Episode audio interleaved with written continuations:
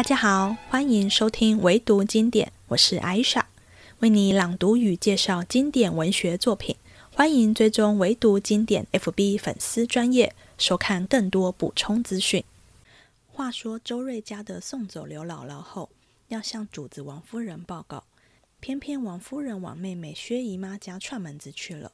周瑞家的找过去，见王夫人姐妹聊得正高兴，不敢打扰，就进去探望宝钗。因而聊起宝钗从娘胎里带了一股热毒，犯病时会咳嗽、会喘，无论看多少名医、吃多少药都没效。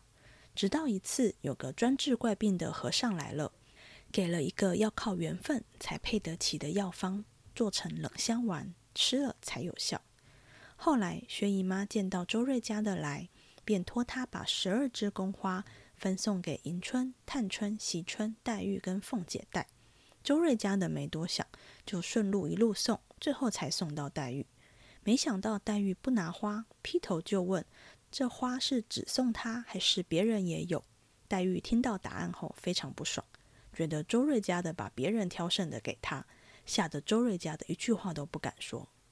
隔天，宁国府的尤氏邀请凤姐过去逛逛，放松一下。宝玉听到了，也吵着要跟过去。可巧秦可卿的弟弟。秦钟来访，宝玉跟秦钟初次见面就有相见恨晚的感觉。宝玉便邀秦钟一起来贾家的家塾读书，可以一起作伴。天黑时，凤姐跟宝玉准备坐车回荣国府，尤氏也找人送秦钟回家。偏偏管家派了府中元老级的老仆焦大，这焦大当年跟着贾家太爷上过战场，舍命救回太爷的。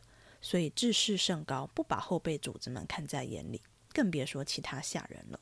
听到派他天黑驾车送人，就火冒三丈，趁着酒兴破口大骂起来，一路骂到主子，骂出了全书最经典的脏话“爬灰”的爬灰，吓得其他小厮们忙用马粪把他的嘴塞起来。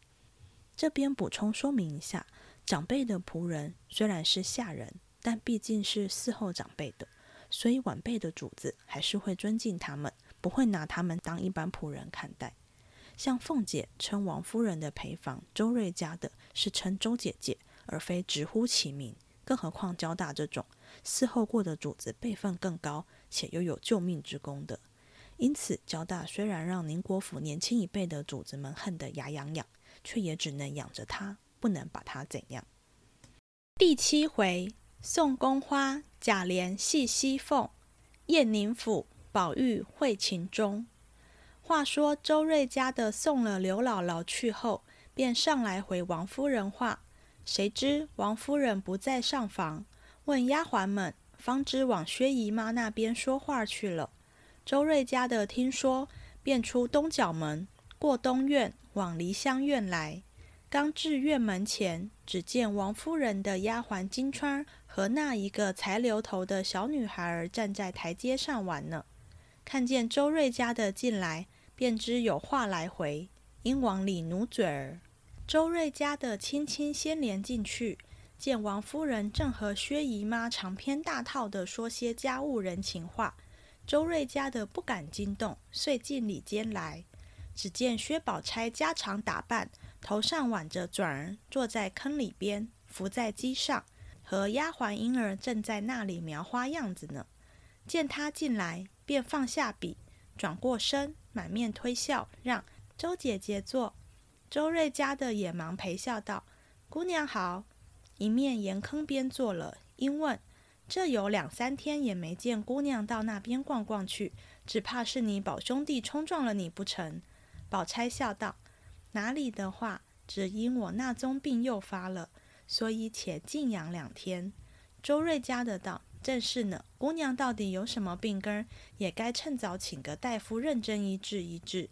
小小的年纪儿，倒做下个病根，也不是玩的呢。”宝钗听说，笑道：“再别提起这个病，也不知请了多少大夫，吃了多少药，花了多少钱，总不见一点效应儿。”后来还亏了一个和尚，专治无名的病症，因请他看了，他说我这是从胎里带来的一股热毒，幸而我先天壮，还不相干。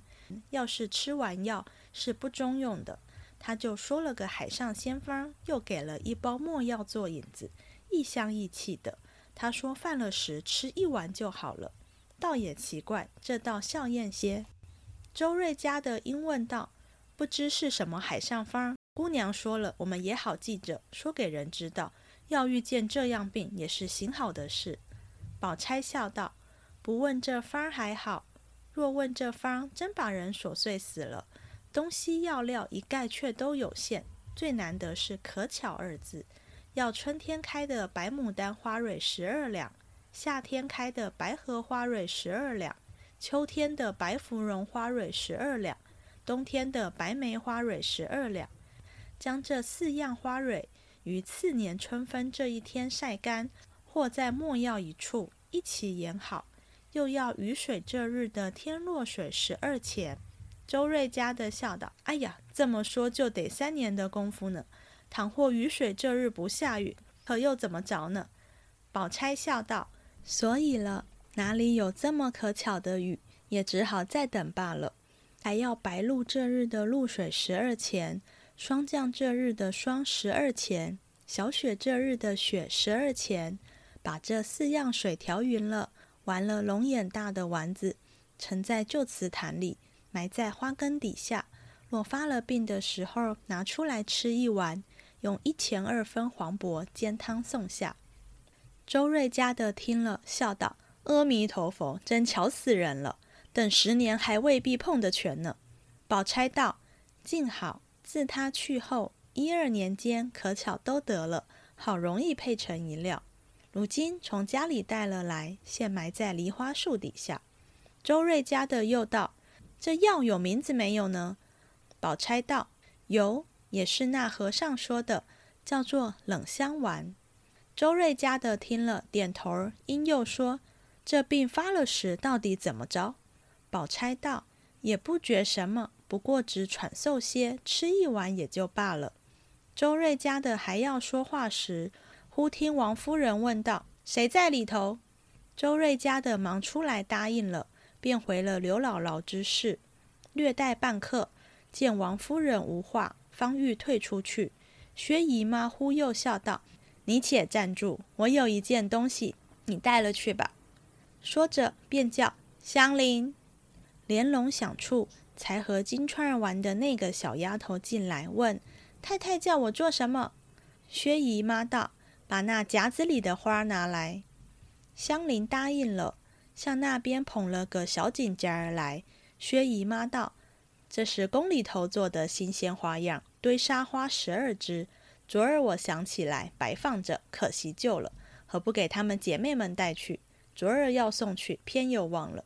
你今儿来的巧，就带了去吧。”你家的三位姑娘，每位两只，下剩六只，送林姑娘两只，那四只给凤姐儿吧。王夫人道：“留着给宝丫头带也罢了。”又想着他们。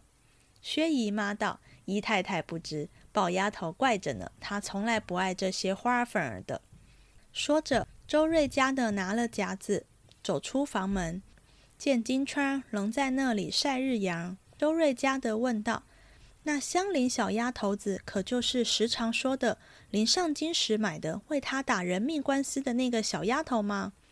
金钏儿道：“可不就是她。”正说着，只见香菱笑嘻嘻的走来，周瑞家的便拉了她的手，细细的看了一回，因向金钏儿笑道：“这个模样，竟有些像咱们东府里的小荣奶奶的品格儿。”金钏儿道：“我也这么说呢。”周瑞家的又问香菱。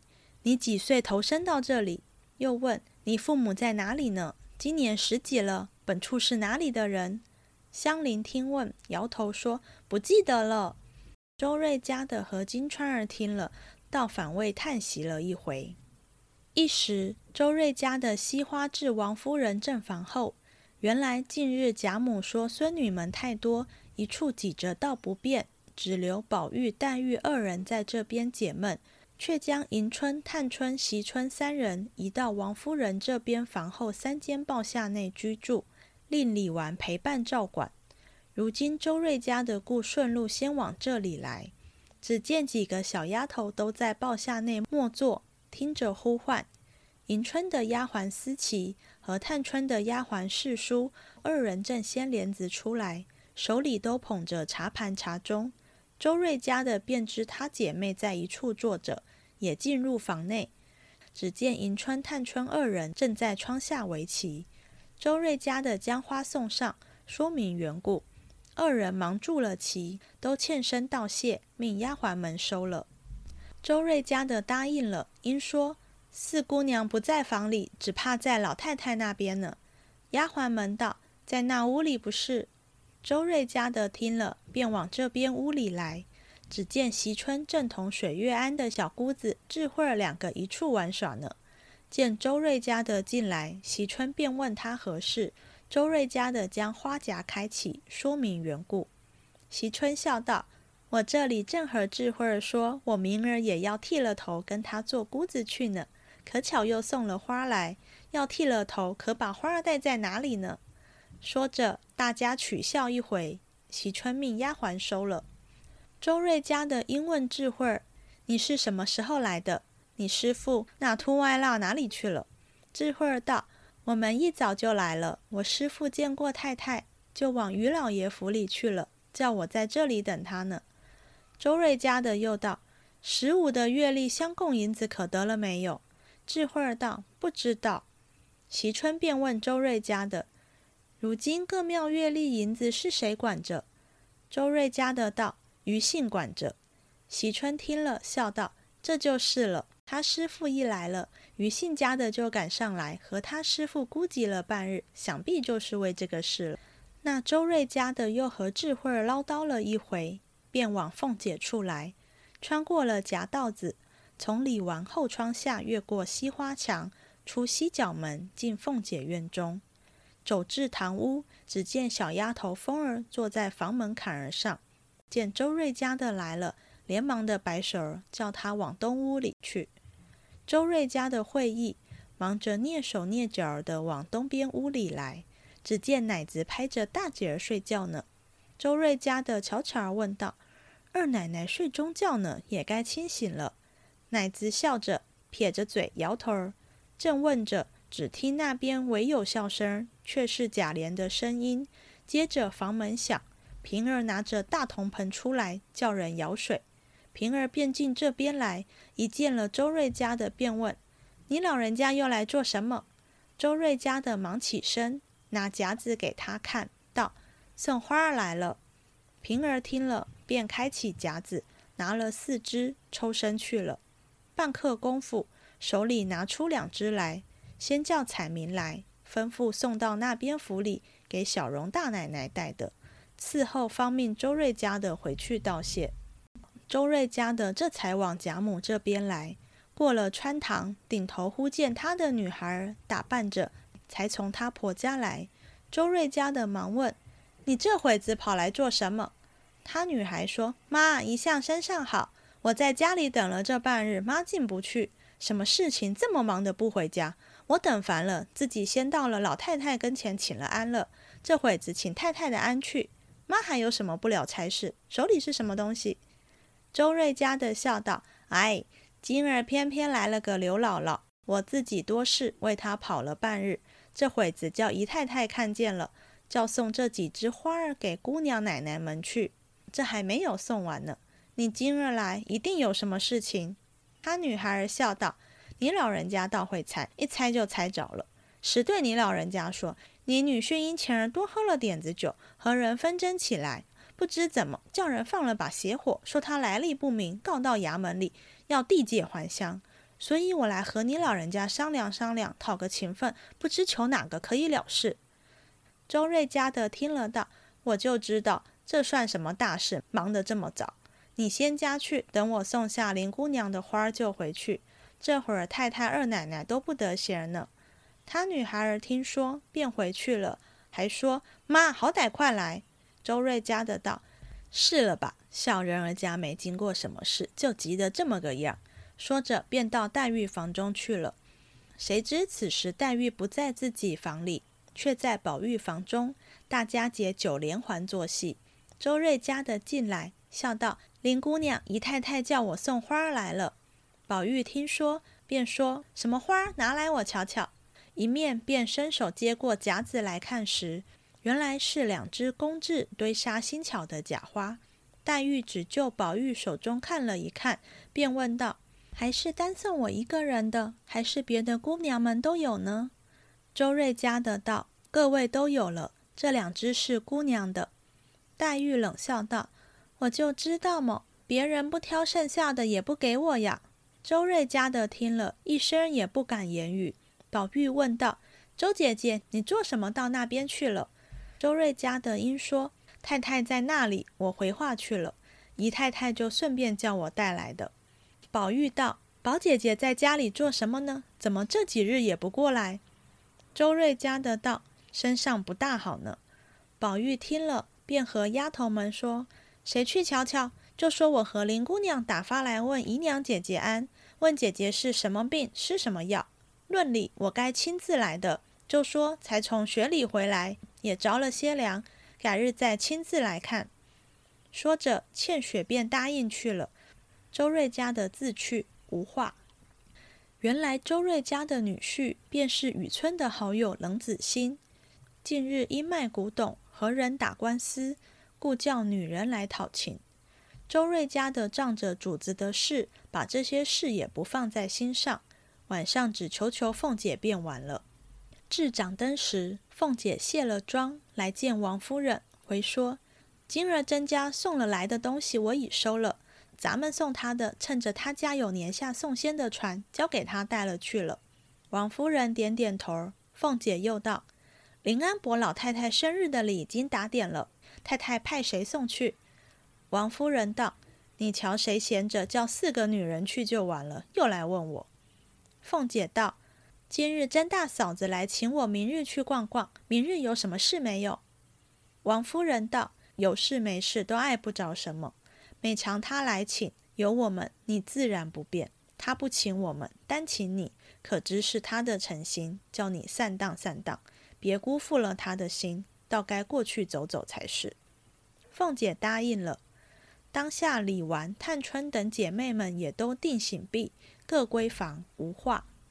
次日，凤姐梳洗了，先回王夫人毕，方来辞贾母。宝玉听了，也要逛去。凤姐只得答应着，立等换了衣裳，姐儿两个坐了车，一时进入宁府。早有贾珍之妻尤氏与贾蓉媳妇秦氏、婆媳两个，带着多少侍妾、丫鬟等，接出仪门。那尤氏一见了凤姐，必先嘲笑一阵。一手拉了宝玉，同入上房里坐下。秦氏献了茶，凤姐便说：“你们请我来做什么？拿什么孝敬我？有东西就献上来吧，我还有事呢。”尤氏未及答应，几个媳妇们先笑道：“二奶奶今日不来就罢，既来了，就依不得您老人家了。”正说着，只见贾蓉进来请安。宝玉应道：“大哥哥今儿不在家么？”尤氏道。今儿出城请老爷的安去了，又道：“可是你怪闷的，坐在这里做什么？何不出去逛逛呢？”秦氏笑道：“今日可巧，上回宝二叔要见我兄弟，今儿他在这里书房里坐着呢，为什么不瞧瞧去？”宝玉便要去见，尤氏忙吩咐人小心伺候着，跟了去。凤姐道：“既这么着，为什么不请进来，我也见见呢？”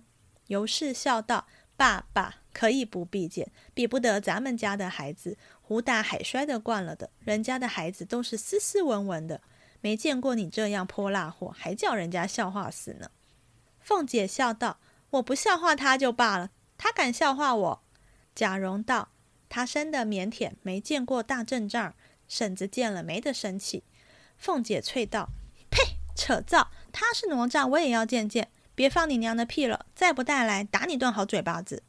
贾蓉溜角着眼儿笑道：“何苦婶子又使厉害？我们带了来就是了。”凤姐也笑了，说着出去。一会儿果然带了个后生来，比宝玉略瘦些，眉清目秀，粉面朱唇，身材俊俏，举止风流，似更在宝玉之上，只是怯怯羞羞，有些女儿之态。腼腆含糊地向凤姐请安问好，凤姐喜得先推宝玉，笑道：“比下去了。”便探身一把攥了这孩子的手，叫他身旁坐下，慢慢问他年纪、读书等事，方知他学名叫秦钟。早有凤姐跟的丫鬟媳妇们看见凤姐初见秦钟，并未备得表里来，遂忙过那边去告诉平儿。平儿素知凤姐和秦氏厚密，遂自作主意，拿了一匹尺头、两个状元及第的小金刻子，交付来人送过去。凤姐还说太简薄些。秦氏等谢毕，一时吃过了饭，尤氏、凤姐、秦氏等蘑菇牌不在话下。宝玉、秦钟二人随便起坐说话，那宝玉自一见秦钟，心中便如有所失。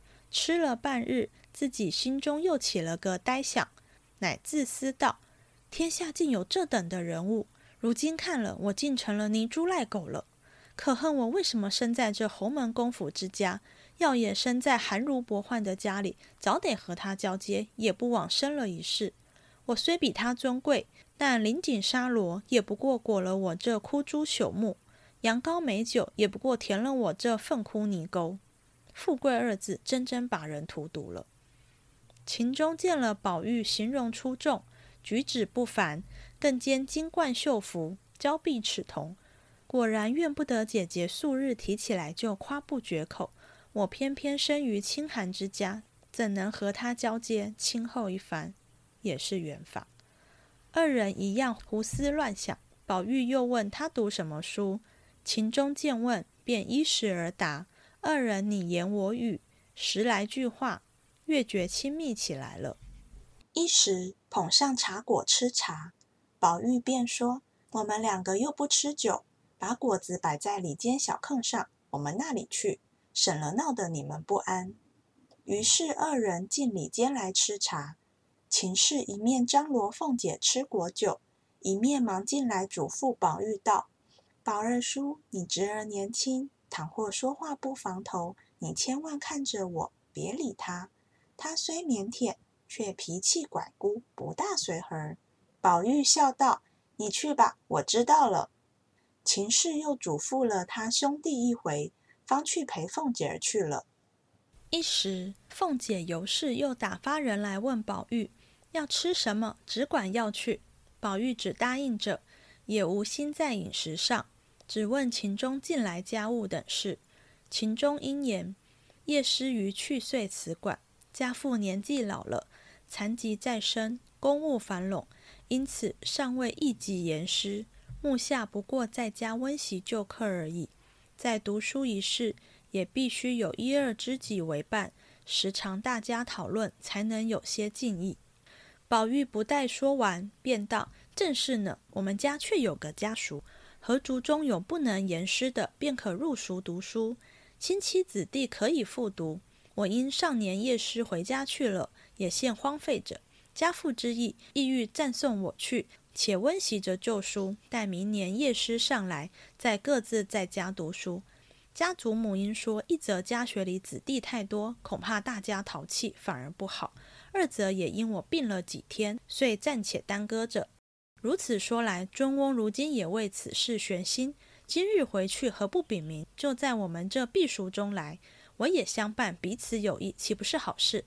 秦钟笑道。家父前日在家提起言师一事，也曾提起这里的易学道好，原要来和这里的老爷商议引荐，因这里又有事忙，不便为这点子小事来续瓜。二叔果然度量之儿，或可磨墨喜宴，何不速速做成，彼此不致荒废，既可以长相聚谈，又可以为父母之心，又可以得朋友之乐，岂不是美事？宝玉道。放心，放心，咱们回来告诉你姐夫、姐姐和莲二嫂子。今日你就回家禀明令尊，我回去禀明了祖母，再无不速成之理。二人计议已定，那天气已是掌灯时分，出来又看他们玩了一会牌，算账时却又是秦氏、尤氏二人输了细酒的东道，言定后日吃这东道，一面又吃了晚饭。阴天黑了，尤氏说。派两个小子送了秦哥儿家去，媳妇们传出去半日，秦钟告辞起身，尤氏问：“派谁送去？”媳妇们回说：“外头派了焦大，谁知焦大醉了，又骂呢。”尤氏秦氏都道，偏又派他做什么？哪个小子派不得，偏又惹他？凤姐道：“成日家说你太软弱了，纵得家里人这样，还了得吗？”尤氏道：“你难道不知这焦大的，连老爷都不理他，你真大哥哥也不理他？因他从小儿跟着太爷出过三四回兵，从死人堆里把太爷背出来了，才得了命。自己挨着饿，却偷了东西给主子吃。两日没水，得了半碗水给主子喝，自己喝马腻。不过仗着这些功劳情分，有祖宗时都另眼相待。如今谁可难为他？他自己又老了，又不顾体面，一味的好酒，喝醉了无人不骂。我常说给管事的，以后不用派他差使，只当他是个死的就完了。今儿又派了他。凤姐道：“我何尝不知这交大？到底是你们没主意，何不远远的打发他到庄子上去就完了？”说着，因问：“我们的车可齐备了？”众媳妇们说：“伺候齐了。”凤姐也起身告辞，和宝玉携手同行。尤氏等送至大厅前，见灯火辉煌。众小厮们都在丹池侍立，那焦大又是贾珍不在家，因趁着酒兴，先骂大总管赖二，说他不公道、欺软怕硬，有好差事派了别人，这样黑更半夜送人就派我，没良心的王八羔子，瞎充管家！你也不想想，焦大太爷翘起一只腿，比你的头还高些。二十年头里的焦大太爷眼里有谁？别说你们这一把子的杂种们，正骂得兴头上，贾蓉送凤姐的车出来。众人喝他不住，贾蓉忍不住，便骂了几句，叫人捆起来，等明日酒醒了再问他还寻死不寻死。那焦大哪里有贾蓉在眼里，反大叫起来，赶着贾蓉道：“凤哥儿，你别在交大跟前是住着心儿，别说你这样子，就是你爹你爷爷也不敢和交大挺腰子呢。不是交大一个人，你们做官享荣华受富贵，你祖宗九死一生挣下这个家业，到如今不报我的恩，反和我冲起主子来了。”不和我说别的还可，再说别的，怎么白刀子进去，红刀子出来？凤姐在车上和贾蓉说：“还不早些打发了没王法的东西，留在家里岂不是害？亲友知道岂不笑话？咱们这样的人家连个规矩都没有。”贾蓉答应了，是。众人见他太撒野，只得上来了几个，揪翻捆倒，拖往马圈里去。焦大一发连贾珍都说出来，乱嚷乱叫。说要往祠堂里哭太爷去，哪里成望到如今剩下这些畜生来，每日偷鸡戏狗，爬灰的爬灰，养小叔子的养小叔子。我什么不知道？咱们胳膊折了往袖子里藏。众小厮见他说出来的话有天没日的，唬得魂飞魄散，把他捆起来，用土和马粪满满的填了他一嘴。凤姐和贾蓉也遥遥的听见了，都装作没听见。宝玉在车上听见，因问凤姐道。姐姐，你听他说爬灰的爬灰，这是什么话？凤姐连忙喝道：“少胡说，那是醉汉嘴里胡进。你是什么样的人？不说没听见，还倒细问。等我回了太太，看是捶你不捶你。”吓得宝玉连忙央告：“好姐姐，我再不敢说这些话了。”凤姐哄他道：“好兄弟，这才是呢。等回去，咱们回了老太太，打发人到家学里去说明了，请了秦钟学里念书去要紧。”说着。自回荣府而来，要知端地，下回分解。这一回的回目是宋宫花、贾琏戏西凤，燕宁府宝玉会秦钟。重点看似在贾琏夫妻以及宝玉跟秦钟初相见的两件事情上，但周瑞家的到处送宫花，以及宁国府的宴会，却是整回很重要的影子，像粽子的头一样，串起许多重要的小事。我们就来聊聊这些小事。周瑞家的送一趟宫花，让我们知道六件事情。第一件，宝钗有从娘胎里带来的热毒，发病时要吃冷香丸。这个冷香丸可不是普通的药丸，我们最后再说。第二件，透过周瑞家的跟王夫人的丫鬟金钏的对话，我们第一次知道香菱的样貌。之前我们只能从她小时候被拐子看上，长大后两个大男人都争着要她不要退钱，推想香菱的长相应该不错，但到底怎样不错，实在毫无头绪。现在才知道，原来她长得有点像小荣奶奶，也就是贾蓉的太太秦可卿。在第五回时，我们看到曹雪芹几乎把秦可卿描写成内外兼具的完美之人。他那充满春意的卧房，以及成为宝玉性幻想的对象，可以知道她不只是美，还是充满性吸引力的。香菱有些像她，她的美丽与魅力肯定也不一般。第三件，周瑞家的送宫花给惜春时，他正在跟小尼姑智能玩耍，可见惜春是喜欢亲近出家人的。为他日后出家埋下伏笔。第四件就是上回回目写的，作者隐晦地写出贾琏跟凤姐白日里在做夫妻爱做的事。这里的描写又比第六回宝玉跟袭人出事云雨更隐晦。先是凤姐房门前有丫鬟守着，不让人进，要周瑞家的到旁边乔姐的房间去。此时乔姐尚未取名，还是叫大姐儿。周瑞家的问乔姐的奶娘。怎么，凤姐午觉睡这么久还不起来？先指出凤姐今日午觉在房中待的时间比平常更久。接着，奶娘的反应也有点奇怪。正常要是也觉得久，就附和说是；不觉得久，就说不会啊。但她只是笑着撇着嘴摇头。最后答案揭晓，房中传来细微的笑声，然后凤姐的丫鬟平儿拿着大铜盆叫人舀水。这还不是一般洗脸的脸盆。第五十五回，探春被亲妈妈赵姨娘惹哭后，丫头们捧上木盆等物，让她洗脸梳洗。显然，这里的大铜盆不是洗脸的小盆。午觉睡醒，为什么不用小脸盆洗脸，要大铜盆呢？可见凤姐跟贾琏没有在午睡，而是在行房。白日宣淫，在古代是很不合规矩的事，这应该要在晚上悄悄的来。尤其贾琏夫妻是当家理事的人，大白天人来人往的，很容易被发现。这件事其实写的是贾琏的纵欲，白日跟太太行房只是开端，后来他跟平儿话讲一讲，就想霸王硬上弓，还跟不同下人的太太们乱搞，然后在外偷取尤二姐做姨娘等，让我们看到贾琏的品性是如此不堪。第五件，凤姐与秦可卿的好交情。薛姨妈原本是送凤姐四支宫花的，但凤姐不是转送给跟她平辈的尤氏，而是晚辈秦可卿。他们的好交情，在这一回的后半部，借着平儿带凤姐准备送给可卿的弟弟秦钟的见面礼时，也再度看到。送的礼包含两个小馒头大小的小金锭。最后一件就是对黛玉性格的描写。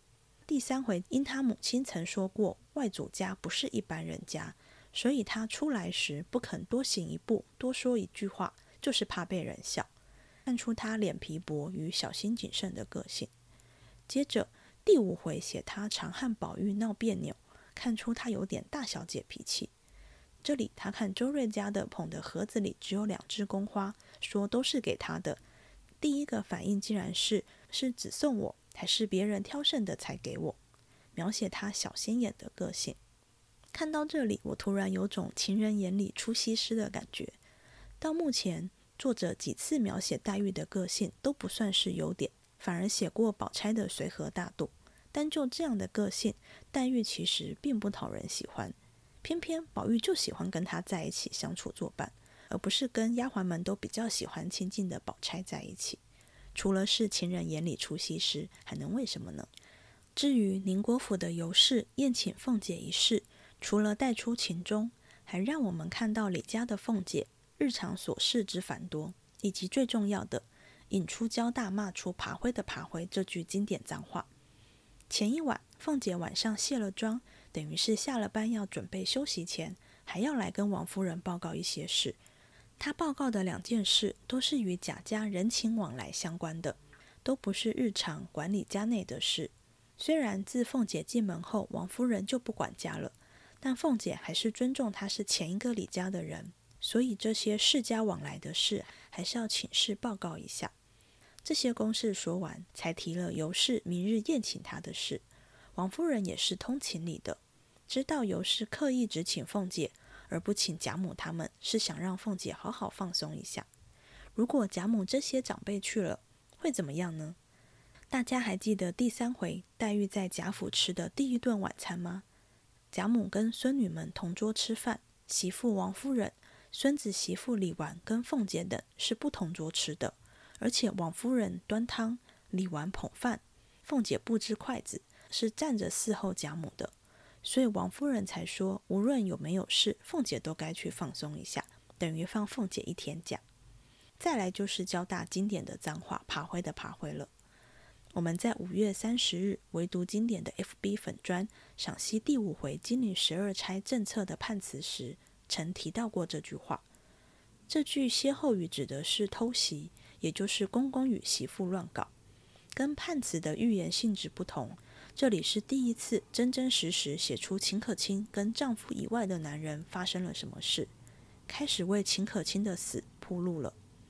不过，作者写的是交大连贾珍都说出来，而不是说连秦可卿都说出来，指出交大要骂的对象是贾家的子弟贾珍，而不是发生丑闻的对象秦可卿。最后，我们回头说一下宝钗搞缸的药丸冷香丸。这个药丸制作之费时，而且还不是有钱就有，得靠天靠运气。感觉这么费事的药，治的应该是要让人很痛苦的病吧？但宝钗却说犯病时也不怎么样，只是有点喘、会咳嗽而已。即使宝钗刻意说的轻描淡写，但我们在书中也确实没有看到她因病痛苦的描写，倒是黛玉时不时就咳得很吓人。听到这里，有没有觉得很奇怪？既然症状也不怎么样，而且冷香丸还无法根治，只能暂时压下或舒缓病症而已，每次犯病时都要吃。又何必大费周章的看遍名医，最后得到这个药方，还费事的去配药？是他们太闲了吗？宝钗的病跟这个奇怪的冷香丸，其实跟第五回秦可卿卧房与太虚幻境一样，看似写真实的病与药，其实不是。在第五集节目中，我们说过，秦可卿的卧房看似真实，其实是梦境的延伸。宝钗的病与药也是。都是寓意的作用大过现实的描写。宝钗向周瑞家的说自己的病是从娘胎里带来的热毒。脂砚斋在这句话旁写的批语是：“凡心偶炽，是以孽火气功。”凡心是顺应或正视人性欲望的表现，让人得以展露真我的一面。这里的欲望不是指情欲或性欲，而是指有所喜好想要表现与实现。宝钗是个举止合宜、待人客气、处事周到、会为人设想，甚至几乎没有看过她生气，完全是大家闺秀与名门淑女的典范。但这是高度社会化后的结果，让你很难看出宝钗个人的好恶与喜怒。她的真我被深深压抑着，表现出的是社会所期待的样子。相较于这样的性格，黛玉与宝玉就是更顺应欲望与展现真我的人。所以，黛玉在做人处事上几乎是顺着自己的好恶，不太管他人的感觉。宝玉也差不多，所以在父亲贾政眼中，简直是一个一无是处的儿子。贾政看不到，或说也没想过要去看宝玉真实的个性，他只希望看到一个符合他与社会期望的儿子。宝钗毕竟还年轻，可能也是天性使然，在大部分的情况下，她的言行举止可以完全符合社会期望。但偶尔会烦心蠢动，也就是想表现真我，此时就是所谓的发病，所以要用冷香丸这个从头冷到尾的药去克制内心的欲望。据宝钗所说，冷香丸的配方是来自海上的仙方，要四个季节各取一种花的花蕊，花还要白色的，然后再配上雨水、白露、霜降、小雪四个节气的雨露霜雪来制作。白色给人搞素、清心寡欲的联想，雨露霜雪也都含有洁净、清冷的意涵，就是以极冷的药抑制内心的热。但人的欲望哪能这么容易浇熄根除？因此，宝钗吃冷香丸也只有短暂的作用，要一次又一次的吃，无法吃一次根治。透过冷香丸，让我们看到宝钗真我被压抑的痛苦。她的内心并不如外表展现的这么无欲无求，看似写宝钗，其实也是在写那些被社会道德与期待深深制约的女性的痛苦。